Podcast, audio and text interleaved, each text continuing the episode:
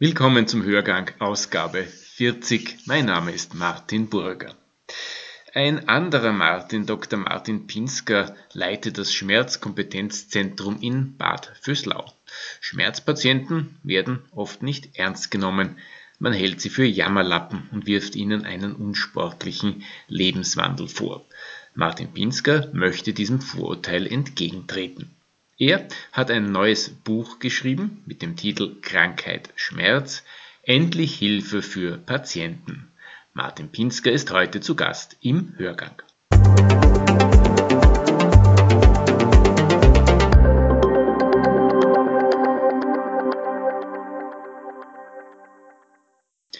Herr Dr. Pinsker, was hat Sie dazu bewogen, ein weiteres populärwissenschaftliches Buch zum Thema Schmerz zu schreiben? Ja, eigentlich äh, hat mich dazu, zwei Dinge haben mich dazu bewogen. Das eine ist, dass man sich mit Schmerz eigentlich jetzt, kann man sagen, seit 30, 35 Jahren schon intensiv auseinandersetzt, aber eigentlich nicht wirklich äh, sich was weiter tut, weiter bewegt.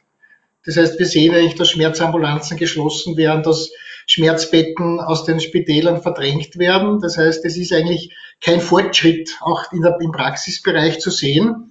Und andererseits gibt es aber 1,5 Millionen Schmerzpatienten in Österreich, die eigentlich organisiert werden sollten, von der medizinischen Seite her.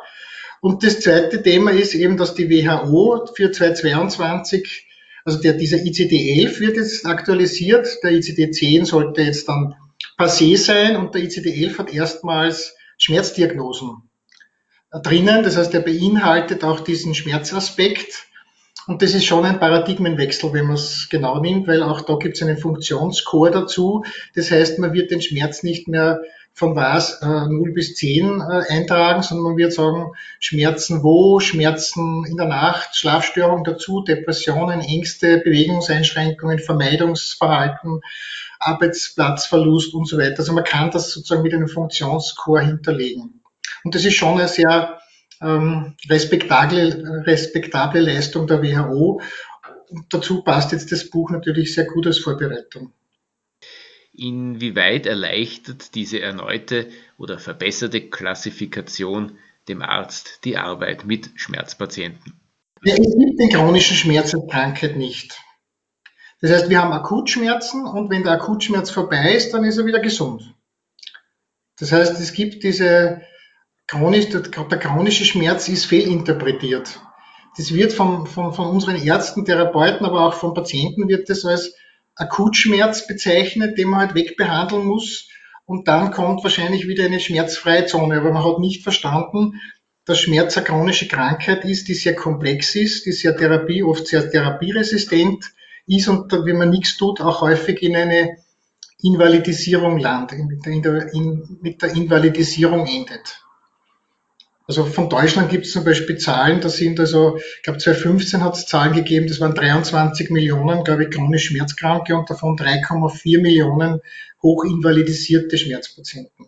Das sind die Zahlen. 60 Milliarden Euro ähm, sozusagen Kosten, Gesundheitskosten. Es gibt also ein Bewusstsein in der Fachwelt für das Thema Schmerz. Wann kommt dieses Wissen bei den Kranken an? Was meinen Sie?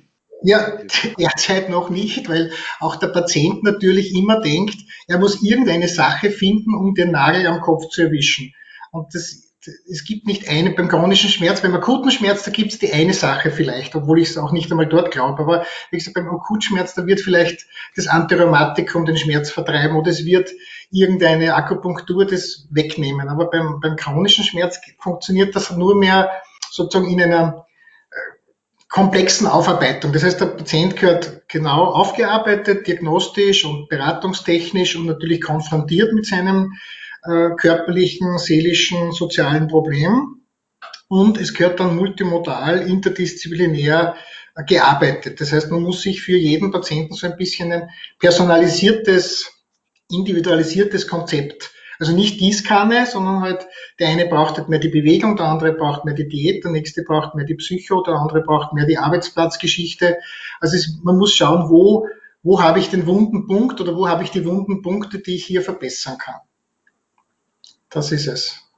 Und das, das, nachdem Schmerz immer zuerst einmal körperlich gefühlt wird, also wenn ich mir weh tue, habe ich zuerst einen körperlichen Schmerz, wenn ich mir die Finger verbrenne, habe ich einen körperlichen Schmerz. Das funktioniert eben beim, beim chronischen Schmerz dann nicht. Also wenn man das rein im körperlichen ähm, zum Beispiel nur operativ versucht zu beheben, dann bleibt dem was zurück. Das heißt nicht, dass die Operation nicht notwendig wäre, aber es ist halt alleine zu wenig. Wir sprechen im Hörgang mit Dr. Martin Pinsker aus Bad Füßlau. Er hat ein Buch über Schmerzpatienten geschrieben, deren Probleme meist ignoriert werden. Aber wieso eigentlich?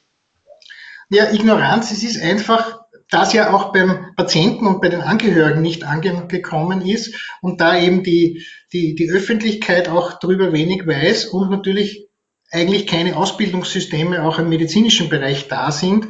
Wir haben zum Beispiel in Deutschland seit 2016 ein Pflichtprüffach Schmerztherapie. Das gibt es in Österreich zum Beispiel nicht. Es gibt zum Beispiel in Schweiz einige auch universitäre interdisziplinäre Schmerzzentren, zum Beispiel Notwil. Ja. Das gibt es zum Beispiel in Österreich auch nicht wirklich. Ja. Also das heißt, dieses interdisziplinäre, multimodale System ist ja auch in der Medizin nicht angekommen. Also wenn wir Schmerzambulanzen zum Beispiel in Österreich haben, sind die meistens monodisziplinär. Das heißt, ein Arzt aus einer Richtung schaut sich das dann an. Und das ist genau das ist eben der Fehler, dass wir da diese Breite nicht haben und diese richtigen Mischungen schlecht dann treffen. Und der Patient meint halt, er bräuchte eine, eine Sache und dann ist alles gut und die Angehörigen meinen, ja, vielleicht geht's dem eh nicht so schlecht, der tut nur so, der markiert, ja oder die Öffentlichkeit sagt, das sind lauter Sozialschmarotzer. Schmarotzer ne? Also man, man, man kommt also als Schmerzpatient sehr schnell in diese zweifelhafte Position, eh schuld, eh selber schuld und ja, hat halt zu wenig geturnt und ist zu dick oder so irgendwie. Ja. Viele Schmerzpatienten fühlen sich ja alleingelassen und nicht verstanden. Ich denke etwa an Eltern schulpflichtiger Kinder, deren Kinder Migräne haben und die das auch so in eine Entschuldigung schreiben und dafür vielleicht hochgezogene Augenbrauen bei der Schulleitung ernten. Was sagt man solchen Menschen? Ja, ich glaube, glaub, für Migräne gibt es auch Kinderspezialisten und Kindermigräneambulanzen, die auch versuchen, äh, ein bisschen breiter das Ganze zu sehen. Aber natürlich genau dort müssen wir hinkommen, dass es in der Schule schon klar wird, aha, der, der könnte wirklich was haben und den müssten wir jetzt einmal ein bisschen explorieren und ein bisschen in einer breiteren, man wird dann draufkommen, zum Beispiel, dass die Eltern vielleicht gerade in Scheidung leben oder dass irgendwie irgendein Mobbing in der Schule da ist oder irgendwelche andere Faktoren mitspielen, die dann diesen Schmerz vielleicht dann schon in jungen Jahren chronifizieren lassen, weil wir haben ja sehr viele Patienten, die schon in jungen Jahren also chronifizierte Schmerzpatienten sind, weil es braucht ja, wie wir wissen, nicht einmal drei Monate oft, dass der Schmerz chronisch wird. Also es ist eine relativ kurze Zeitspanne, wo man sehr gut einwirken kann auf den Schmerz, wo es leicht ist, äh, sozusagen Schmerzen wieder zu beheben. Wenn diese Zeit verstrichen ist, dann wird es schwieriger. Wäre es eigentlich hilfreich, wenn Personen, die in der Öffentlichkeit stehen und bekannt sind, sagen, ja, ich bin Schmerzpatient, das ist ein Problem für mich, meldet euch rechtzeitig bei eurem Arzt. Nee, ich glaube, das Problem ist einfach, dass der chronische Schmerz eben, dass es Krankheit ist, nicht angekommen ist, dass das eben so therapieresistent ist und komplex ist, das ist eben nicht angekommen. Und dass es, wenn ich nichts tue, langfristig gesehen in einer massiven Invalidisierung enden kann. Nicht muss, aber kann. Also 20 Prozent dieser, also in Österreich sind es 1,5, 1,6 Millionen, aber 20 Prozent davon sind ja auch immerhin 300.000 die sind dann hochgradig invalidisiert. Nicht? Und dass, dass das eben Zeit braucht, bis es dorthin kommt, das sind oft Jahre. Und dann gibt's aber große Schwierigkeiten und dann wird das wahnsinnig teuer. Nicht? Und das, das muss man einfach den Leuten klar machen. Das ist eben nicht klar. Und dass Schmerz eben schwer zum Kommunizieren ist. Weil Schmerz eben nicht nur Schmerz ist, sondern das ist unter Umständen Bewegungseinschränkung. Der kann beim Ischias nicht aus dem Bett ähm, der hat extreme Schwierigkeiten, eben wieder an den Arbeitsplatz zurückzukommen. Da kommen existenzielle Ängste dazu, Depressionen, Partnerprobleme. Es gibt halt viele, viele Dinge, die sich dann mischen. Und diese Kofaktoren muss man auch klar machen, dass das eben massive soziale Auswirkungen hat. Glauben Sie, dass die Zeit reif ist, dass wir über Schmerz ähm, sprechen können, ohne als schwach zu gelten? eben, das Buch ist deswegen wichtig, weil es eben diesem WHO-Thema vorgreift, weil das dem ICD-11 vorgreift und ich glaube, dieses äh, in der Gesellschaft sichtbar machen ist ganz wichtig, weil wie soll ich als Mediziner agieren, wenn das eh niemand glaubt, was ich da tue? Also das heißt, man hat ja mehr oder minder auch diesen, diesen Auftrag nicht dann von der Öffentlichkeit. Das ist irgendwie ganz komisch und eigenartig, nicht? dass ich tue etwas, was ich als extrem wichtig empfinde.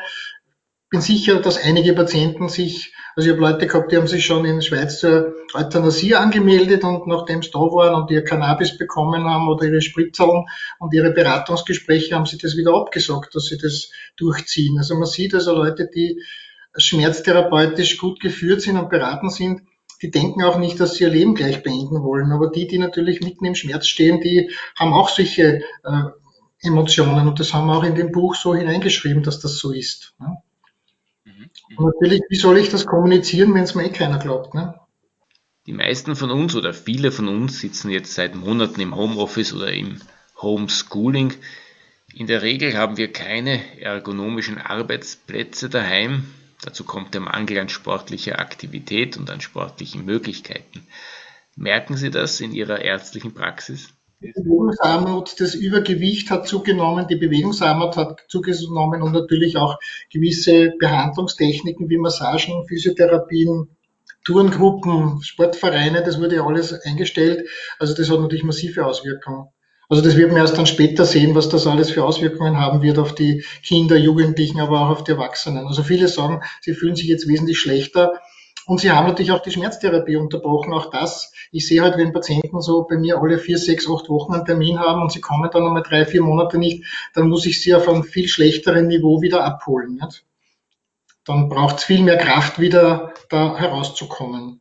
Das ist klar. Und es sind ja auch viele Frauen Schmerzpatienten, muss man auch sagen, es sind also 45, 55 oder 60, 40 so, ähm, also mehr Frauen als Männer. Und hier sehe ich halt auch ein bisschen einen Auftrag, weil natürlich gerade Homeoffice und die Kinderbetreuung und alles gleichzeitig diese viele unbezahlte Arbeit der Frauen, die da sozusagen Fürsorge betreiben für unsere, für unsere Human Resources, die kommen natürlich dann auch zu kurz. Da wird es dann auch stressig und äh, sie können auch dann nicht sozusagen ihre Bedürfnisse leben. Das ist natürlich auch eine Katastrophe. Also ich glaube, gerade Frauen, die können natürlich bei der Schmerztherapie im Besonderen berücksichtigt weil sie eben im, im, in der liberalen, neoliberalen Wirtschaft nicht vorkommen. Sie sind sozusagen in dieser, dieser Faktor Fürsorge, äh, dieser Faktor Betreuung von Kindern, von Angehörigen, von Pflegebedürftigen, das wird, dem wird nicht Rechnung getragen. Und ich glaube, das ist ein schwerer Fehler. Das würde ich schon sagen. Das spielt auch mit dem Schmerz. Nicht nur die Hormone und die höhere Sensibilität und Empathie spielen eine Rolle, sondern also ich glaube, diese, diese Geschichte, dass man eben da zu wenig in der heutigen Zeit auf diese Bedürfnisse und auf diese, diese die Achtsamkeit und auf diese Betreuung und äh, Fürsorge, dass man da zu wenig Wert legt in dieser Zeit. Also ich glaube, dass diese Dominanzsysteme, dass die eher Schwierigkeiten machen dann. Ne? Und auch in der Schmerztherapie ist eben Schmerztherapie ist etwas Fürsorgliches und nicht was Dominantes. Wie gehen Sie damit um, dass Patienten ihre Therapien unterbrechen oder überhaupt damit aufhören und Termine nicht mehr wahrnehmen? Versuchen Sie, diese Leute aktiv zurückzuholen? Naja, wir haben natürlich beim ersten Lockdown überhaupt nicht gewusst, was auf uns zukommt. Wir haben natürlich alle Risikopatienten, das sind natürlich unsere Patienten angerufen, sind ja meistens ältere, angerufen, die uns gebeten, zu Hause zu bleiben, weil wir selber nicht gewusst haben, wie das weitergeht mit dem Covid. Und äh, die Leute sind dann natürlich zu Hause geblieben. Wir haben dann auch viel weniger gearbeitet. Zum Glück konnte ich da das Buch dann schreiben, eben in dieser Zeit. Aber wie gesagt, das hat man natürlich dann gesehen. Nach drei, vier Monaten waren die Leute natürlich wesentlich schlechter drauf und es braucht dann wieder mehr Arbeit und mehr Medikamente vielleicht oder mehr intensivere Behandlungen, um da wieder äh, dem Herr zu werden. Also diese, dieses Ausfallen lassen von medizinischer Betreuung, sinnvoller medizinischer Betreuung ist natürlich wenig hilfreich, aber wahrscheinlich auch in anderen Bereichen. Wie stehen Sie eigentlich zu der Wiedereröffnung der Sportstätten, die verschiedentlich gefordert wurde? Ja, ich denke mir, das, man sieht ja das beim Skifahren. Ich meine, dort, wo nur Ski gefahren wird, da wird wahrscheinlich nichts passieren, aber ich glaube, da, das Après-Ski wird dann trotzdem irgendwo passieren und wenn es irgendwo versteckt ist und da gibt es halt da Infektionen. So sehe ich das halt. Also ich konnte zum Beispiel jetzt, ich habe eine Tochter im Innergebirg und da war ich am Hochkönig und da waren wir auch ein bisschen Skifahren, weil dort der Zweitwohnsitz, mein Zweitwohnsitz ist. Ja, also man hat am Wochenende war halt viel los, unter der Woche war eh nichts los. Da konnte man sich nicht anstecken. Aber natürlich am Wochenende und dann diese Skilehrerkurse, das war natürlich, glaube ich, ähm, eher problematisch. Also man muss, glaube ich, man muss, ich glaube, dass der, der, der schwedische Weg ganz gut ist. Also die sind mehr auf Eigenverantwortung, aber man muss nicht, man muss die Leute wirklich dann verpflichten, dass sie das auch einhalten. Also ich denke, bei uns ist das Hauptproblem, dass sich doch sehr viele eigentlich dran halten und dann doch einige gar nicht. Und das macht dann ein schlechtes Licht und eine schlechte Zahl, eine schlechte Infektionszahl. Einige wenige genügen ja schon möglicherweise. Genau, das ist die bittere Wahrheit. Das hat man ja bei diesen Skilehrergeschichten gesehen. Ne? In Ihrem Buch weisen Sie auf ein Schmerzsyndrom hin, das wenig bekannt ist, die Fibromyalgie. Das sind tiefe Muskelschmerzen. Erzählen Sie ein wenig darüber, auch unter dem Gesichtspunkt, dass Schmerzpatienten nur wenig Beachtung finden in der Öffentlichkeit. Ja, was ganz wichtig ist, ist, glaube ich, man sieht ja diese Fibromyalgie-Patienten, die, wo ja auch viele sagen, das gibt's nicht, sowas, das ist vor 110 Jahren ist das beschrieben worden, diese Fibromyalgie. Und das gibt's natürlich, diese Patienten. Und wenn man sich die anschaut, dann kommt man auch gleich zur Prävention. Die entstehen ja im Kindesalter.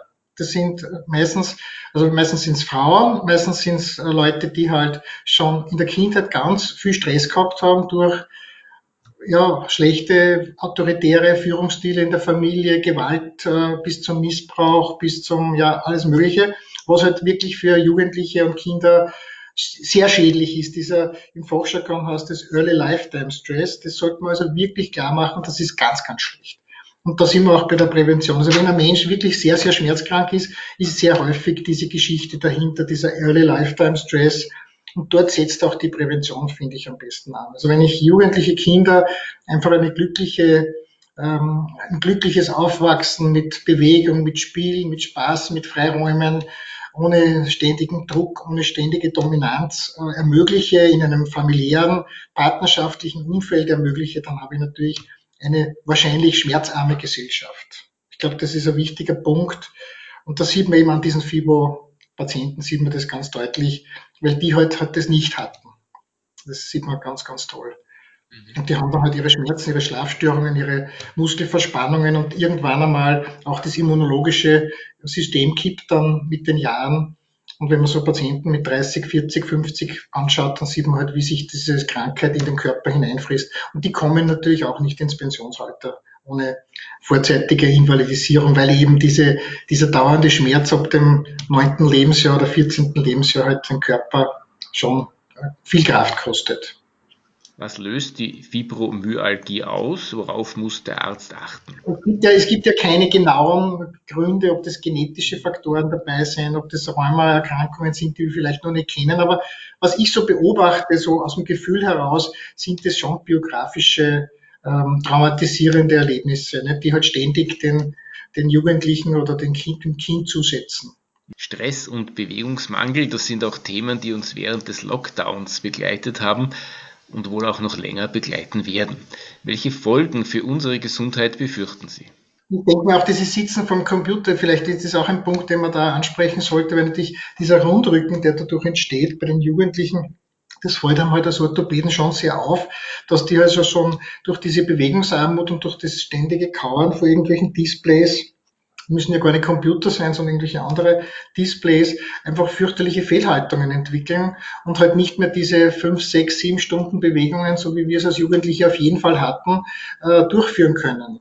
Dadurch wird der Muskel inaktiv, da wird die Haltung, der Haltungsverfall nimmt zu und dann haben wir jetzt 16-, 18-jährige Schmerzpatienten, ne, die schon ähm, Verspannungen haben und die sich nicht mehr aufrichten können und natürlich auch den Kopf nicht richtig halten können. Und dann haben wir eben sein Zervikalsyndrom, sein chronisches, die Lumbalgie, weil man eben die Hüfte nicht mehr richtig gedehnt hat und äh, immer aus, aus, aus der Lendenwirbelsäule machen muss, weil alles so steif ist schon.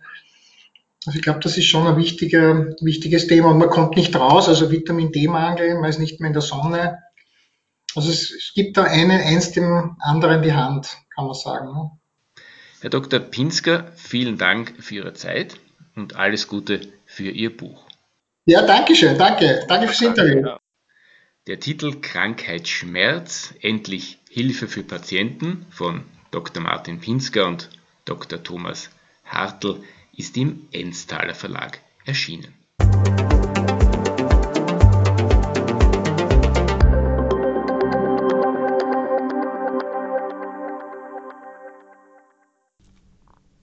Sie wollen keine neue Podcast-Folge mehr verpassen? Dann abonnieren Sie am besten gleich unseren Newsletter. Den Link zur Anmeldung finden Sie in der Folgenbeschreibung.